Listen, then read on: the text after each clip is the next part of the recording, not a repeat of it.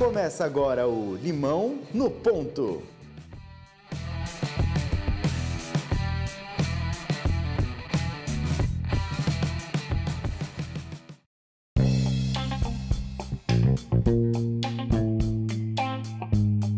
Sejam muito bem-vindos a mais um episódio do Limão no Ponto. Eu sou Danilo Cruz. Eu sou o Dudu Mendonça.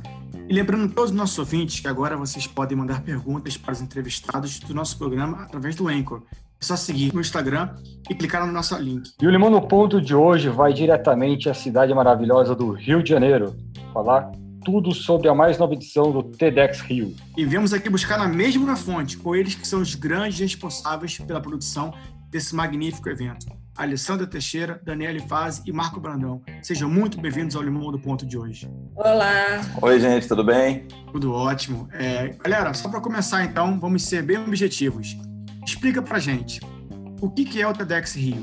Bom, o TEDx Rio, ele fisicamente é um, é um evento que é, fala, traz temas que são é, relevantes para a nossa realidade e que são importantes para a nossa, nossa cidade. Mas a gente entende que ele é uma ferramenta de, de, conexão de pessoas, de pessoas que estão fazendo coisas, de pessoas que querem fazer coisas, de pessoas que querem, de alguma maneira, melhorar a nossa cidade, o nosso, nosso estado, nosso país. É, então, vira uma, uma plataforma de divulgação de boas ideias e boas práticas. O TEDx tem como missão plantar uma sementinha no, em cada pessoa que participa, ou assistindo lá ao vivo, ou vendo as palestras pela, pelo YouTube, para daí começar a pensar em alguma ação que pode gerar para melhorar esse mundo aí que a gente vive. É legal. E tem, tem muito dessa questão das ideias né, e das ações que são desenvolvidas. E aí eu queria aproveitar, já sabendo um pouco com, o que é o, o TEDx, o TEDx, é, qual que é a missão dele? E aí numa segunda pergunta, no segundo momento, como foi esse processo de desenvolvimento de trazer o, o TEDx, o TEDx para a cidade do Rio de Janeiro? Bom, a missão do TED é exatamente compartilhar ideias e ações que estão sendo desenvolvidas, seja numa escola, numa cidade, em qualquer lugar, ideias que possam é, gerar frutos e benefícios para o planeta em si, não só para uma cidade, para um bairro, para uma escola, mas que tragam algo bom, algo inspirador, que possa realmente mudar a vida das pessoas. A verdade, quando eu voltei de fora de, de, um, de uma época fora, é, eu morei fora do Brasil durante alguns anos, retornando, eu senti muita falta de, de algumas iniciativas por aqui, iniciativas culturais, e eu não sabia se não tinha uma demanda porque não tinha oferta ou se não tinha oferta porque não havia demanda, né? Não sabia exatamente o que estava acontecendo. Nesse momento, junto com, com um ex-sócio, a gente entrou em, contato, entrou em contato com o TED e ficamos com uma, começamos uma conversa para trazer o evento para o Brasil. Né? E, claro, sempre tem a, algumas uns percalços, algumas coisas.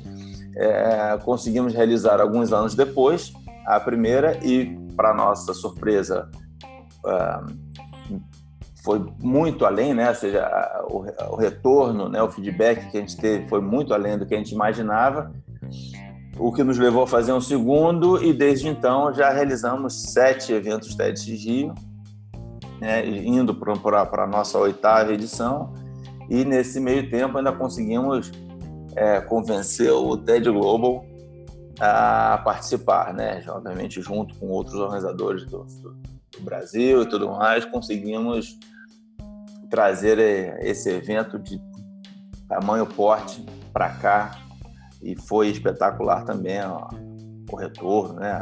O que a gente ouviu de, de, de das pessoas que puderam participar. Ótimo. É, e como é que para vocês é, como é que vocês chegaram no tema da edição desse ano? Qual foi a grande motivação? A gente entende que a, que a saúde, a gente vai focar na saúde, mas saúde global, não uma saúde específica para um público médico ou do segmento, a gente entende que ela está indo pelo novo caminho. Na verdade, o novo caminho não, ela está voltando lá no início, na época dos índios, na época de como, como que a gente pensava em saúde, focado em prevenção, e a gente começou a perceber que isso era um direcionamento dos próprios médicos. E aí a gente percebeu que tinha muita coisa para falar nesse sentido para um público geral, porque o TED leva é, temas talvez complexos para uma linguagem completamente adaptável, né, que é de 12 a 18 minutos, e que a gente poderia levar para uma grande parcela da, da população o que está acontecendo no sentido da saúde global de uma forma leve e compreensível.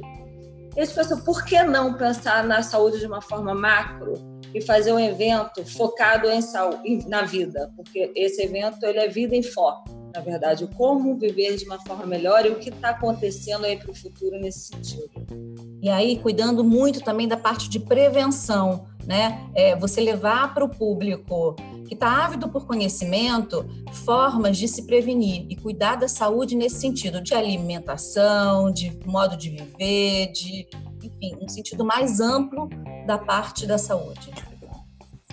É, e eu acho que uma, um, a gente está também trazendo pessoas que possam falar um pouco sobre a saúde do mundo, né? Que eu acho que é um tema que também vem assustando, essa coisa que a gente vê tamanha violência, polarização, extremismos e certas coisas que estão é, causando, né, refletindo de alguma maneira nos aspectos físicos né, de cada pessoa, ansiedades, etc. Né? Então, como é que a gente pode tratar também da saúde do, do, do nosso planeta? Né?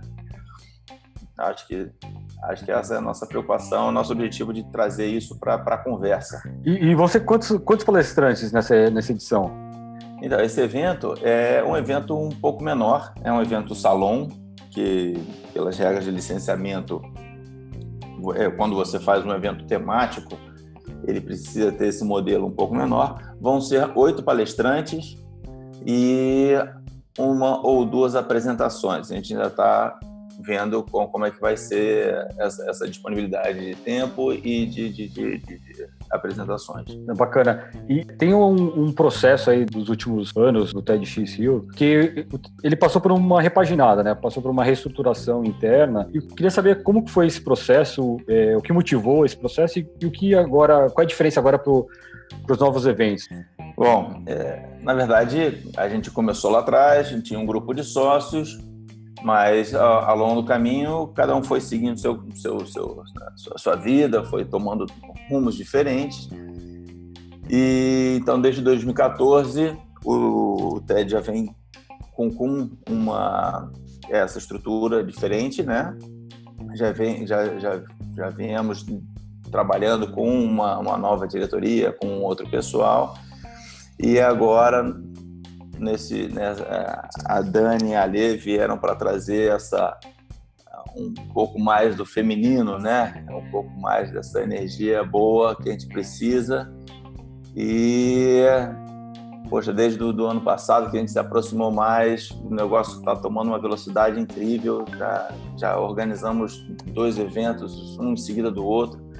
E a ideia é que a gente possa conseguir seguir assim, né? A ideia é que a gente consiga ter mais eventos ao longo do ano, porque a gente entende que, claro, quando a gente tem mais eventos, a gente consegue manter essas discussões mais ativas, né? A gente percebe que nos eventos você tem uma, uma, uma um retorno das pessoas, as pessoas ficam muito gratas, as pessoas ficam muito animadas, ficam muito engajadas e, e se a gente consegue manter é, essa estrutura mais é, presente na vida das pessoas, eu acho que a gente consegue ter uh, alcança, chegar mais próximo do nosso propósito, que é trazer algum tipo de impacto para a nossa cidade, nossa, nossa, nosso mundo, né? É, eu acho que a diferença é que agora a gente vem com planejamento, um planejamento para eventos, para, como o Marco falou, para dar continuidade e já pensando no desdobramento do que isso pode gerar e o que, que pode vir aí de novidade pela frente, de o que, que o TED, além de ser um talk, será que a gente tem alguma outra possibilidade de desdobrar em ações e além? Então a gente já vem com uma visão de planejar um futuro com coisas novas e projetos novos agregando ao TED. X. Isso, com foco maior em alguns temas também. Então, é, o TED desdobra em vários temas, é infinito praticamente. Mas a gente, no ano passado, fez um sobre educação, esse ano a gente está focando na saúde, esse primeiro, né? A gente já tem perspectiva de fazer outros, e não só temáticos, claro, mas quando você foca um pouco mais num tema, você tem a possibilidade de desdobrar melhor isso e controlar melhor as ações que possam é, desdobrar desse, desse evento. Então, hoje, na verdade, o TED ele acaba sendo um evento bem mais, é, como vocês falaram, específico em assuntos em que você pode aprofundar mais. Deixa de ser uma coisa muito ampla, falando sobre tudo, mas cada vez mais vai fazendo um aprofundamento sobre um tema. Né? Isso é, até ajuda um pouco na minha próxima pergunta, que seria, é, pensando mesmo no evento em si, é, quais vocês consideram que são os grandes desafios para organizar uma conferência do tamanho do TED? Essa conferência específica, é, ela dentro do Rio de Janeiro, né, hoje em dia no cenário que o Rio está, e o que, que você acha que isso traz benefício para a cidade a curto e médio prazo? É, eu acho, eu acho que o Rio de Janeiro, nesse exato momento, precisa mais do que nunca de conferências no modelo TED. É, a gente fica preso normalmente a uma mídia onde você não é alimentado de tantas notícias boas e, e não tem conhecimento de, do poder das pessoas que estão na cidade, as coisas que estão acontecendo de bacana. Eu acho que o TED é uma maneira de você levar conhecimento do público geral coisas bacanas que estão acontecendo, tanto na cidade como no país. Mostrar que tem pessoas agindo e fazendo coisas diferentes, coisas que agregam, é acreditar um pouco no poder que o nosso país tem. E o Rio de Janeiro está precisando disso. Então, eu acho que agora, às vezes, na dificuldade, no pior momento na crise, é quando surgem as oportunidades. Eu acho que esse é um momento da gente trazer o TED para o Rio de Janeiro e traz o otimismo, sabe? Volta o otimismo, o amor pela cidade, o, a força do carioca de fazer mudanças e ser, na verdade, um agente transformador do país, né? O Rio de Janeiro é um pouco de vitrine para o Brasil e para o mundo, eu acredito. É, então, quando você provoca esse tipo de ação, você faz com que ela tenha um desdobramento enorme por aí. Então, a gente precisa voltar a estimular e divulgar esse tipo de práticas que fazem diferença e que transformam e gerar otimismo mesmo para o cidadão. Eu acho que a gente usa essa, o, o TED como uma ferramenta muito interessante de divulgação de, de, de, não só de ideias, mas também de projetos, né? Como a Dani comentou, a gente traz algumas pessoas que talvez não, não tenham a oportunidade de, de estar na mídia e de se mostrar tanto, mas que na verdade são pequenos heróis, né? na verdade são na verdade são, são gigantes, né? são, são, são grandes heróis, mas que estão é, escondidos, já fazendo uma diferença na vida de muitas pessoas que por conta do, do, do dia a dia não conseguem isso. E eu acho que a gente com, a, a, com essa marca por trás do TED, né? É, isso permite que a gente traga pessoas que às vezes não tenham um nome tão grande na mídia, ainda não estão em evidência, a gente coloca no, no palco e aquilo traz um, uma, uma relevância, uma, uma força maior para aquela pessoa seguir e de repente até ganhar potência no, no, no projeto que ela está participando. Hoje a gente está passando por um processo, é, de uma certa forma global, né? A questão do, da era do conhecimento, a gente tem muita informação, tem muito conteúdo na internet e muitos eventos têm acontecido, que é uma coisa muito boa no país todo, é, aqui na Europa também. E só que por um lado, assim, é, tem muito conteúdo disponível, mas por outro acaba gerando um desafio muito grande que eu queria até entender de vocês como vocês enfrentaram esse desafio, que é de criar um evento diferenciado, que seja relevante, que se destaque, vamos dizer assim, é, no mar aí de, de outros eventos que estejam acontecendo na mesma cidade, nos mesmos, na mesma semana, no mesmo mês. Como que, como que vocês encararam esse desafio para fazer o TEDx no Rio se destacar? Acho que a seleção de palestrantes é sempre o, o nosso maior desafio, né? A gente tem uma, ou seja, acho que nosso a gente tem um, uma grande dificuldade porque a gente tem muita coisa interessante para falar e a gente tem pouco tempo e espaço é, de palco para botar tanta coisa. Mas a gente, dentro disso tudo, a gente faz uma seleção muito interessante de palestrantes e que tenha uma, uma, uma coerência entre si. Né? Obviamente, não pode ser. É, é, as, as, palestras, a gente tem um, um, cuidado muito grande de fazer com que as palestras elas tenham alguma conexão, mas de forma nenhuma redundantes. Né? Ou seja, não, não, não é, não é um saco de palestras, não é ah, bota aquela pessoa para falar sobre alguma coisa, bota outra pessoa para falar outra coisa completamente diferente.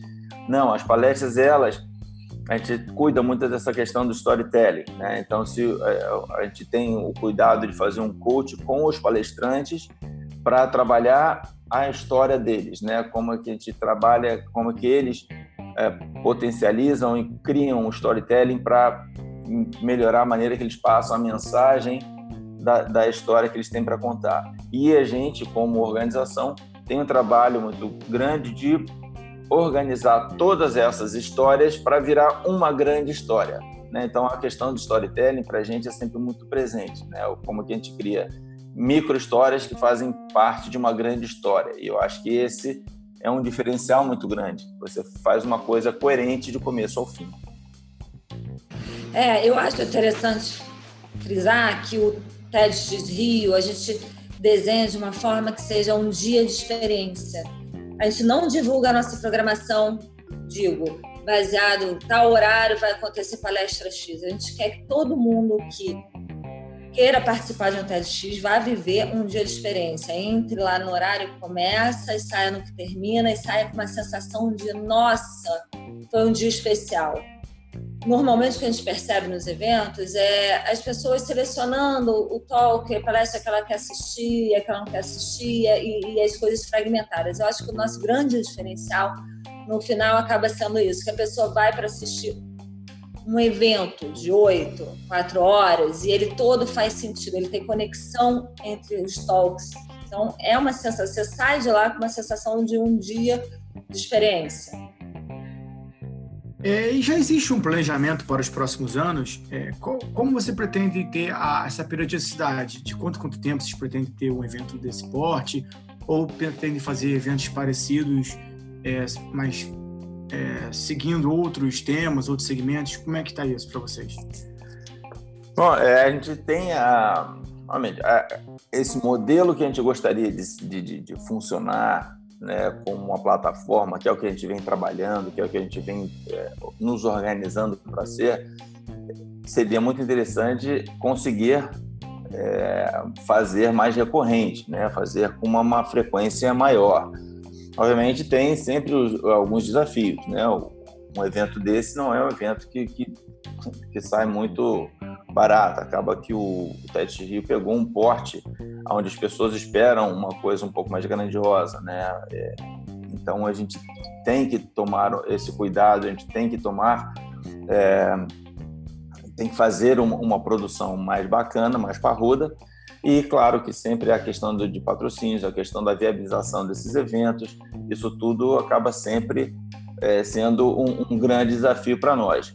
Mas acho que está legal, porque a gente vem conseguindo conversar com, com empresas, acho que a, a gente, normalmente, como a Dani falou, esse momento de crise, mas pelo menos com alguma perspectiva começa a aparecer, né? a, a gente começa a sentir um pouco um re, uma retomada aí do, do, Rio de Janeiro. Então, eu acho que a ideia seria ser vários eventos por ano, né? ter, alguns eventos, né? entre modelos menores, modelos maiores, né? Mas a ideia é que a gente pudesse ter uma presença mais constante na vida das pessoas.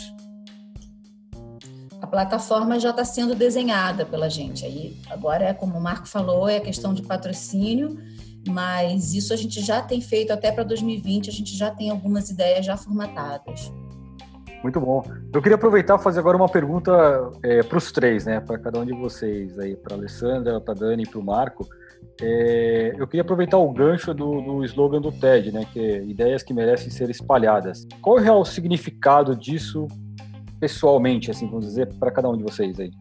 Bom, eu, eu, eu acredito muito nisso, né? Na verdade, eu acho que a, essa esse slogan de ideias que merecem ser compartilhadas é uma maneira que você consegue é, trazer uma, algum impacto de uma maneira mais suave, né? Um, um, com um suave toque você consegue fazer, é, mexer com as pessoas, mexer no, no, entendimento das pessoas em certos assuntos, é, trabalhar com a emoção das pessoas e fazer com que elas façam, né, se transformem em agentes é, de, de, mutação, de, de mudança. Né? Eu, então, acho que é, trabalhar com as ideias, essa divulgação de ideias é muito importante porque você mexe com as pessoas e as pessoas mexem o mundo, né? Bem, eu já vou levar, botar a palavra na boca de uma outra pessoa. O sociólogo Max Weber já dizia que as ideias podem ser muito mais importantes do que dinheiro ou ferramentas para mudar uma nação. Então, eu acredito nessa fala. Isso. E eu mais do que tudo, acredito que nós somos os agentes transformadores do nosso mundo. Então, se a gente leva ideias que possam ser compartilhadas, nós estamos transformando o mundo. É, aproveitando também agora, é, mais uma pergunta para os três. É, quais livros que vocês consideram, dentro de tudo que a gente falou hoje, que são imperdíveis para quem deseja se aprofundar mais em cada assunto? Ou qual livro para vocês é especial e pra, por qual motivo ele é especial para vocês? Bom, eu gosto muito do O Poder do Hábito. É um, um livro, existe em, em algumas línguas. É, eu acho que é bem interessante como você se muitas vezes mergulha em certos padrões e e às vezes isso começa a boicotar a sua vida, começa a criar dificuldade para sua vida. Então essa essa questão é muito interessante.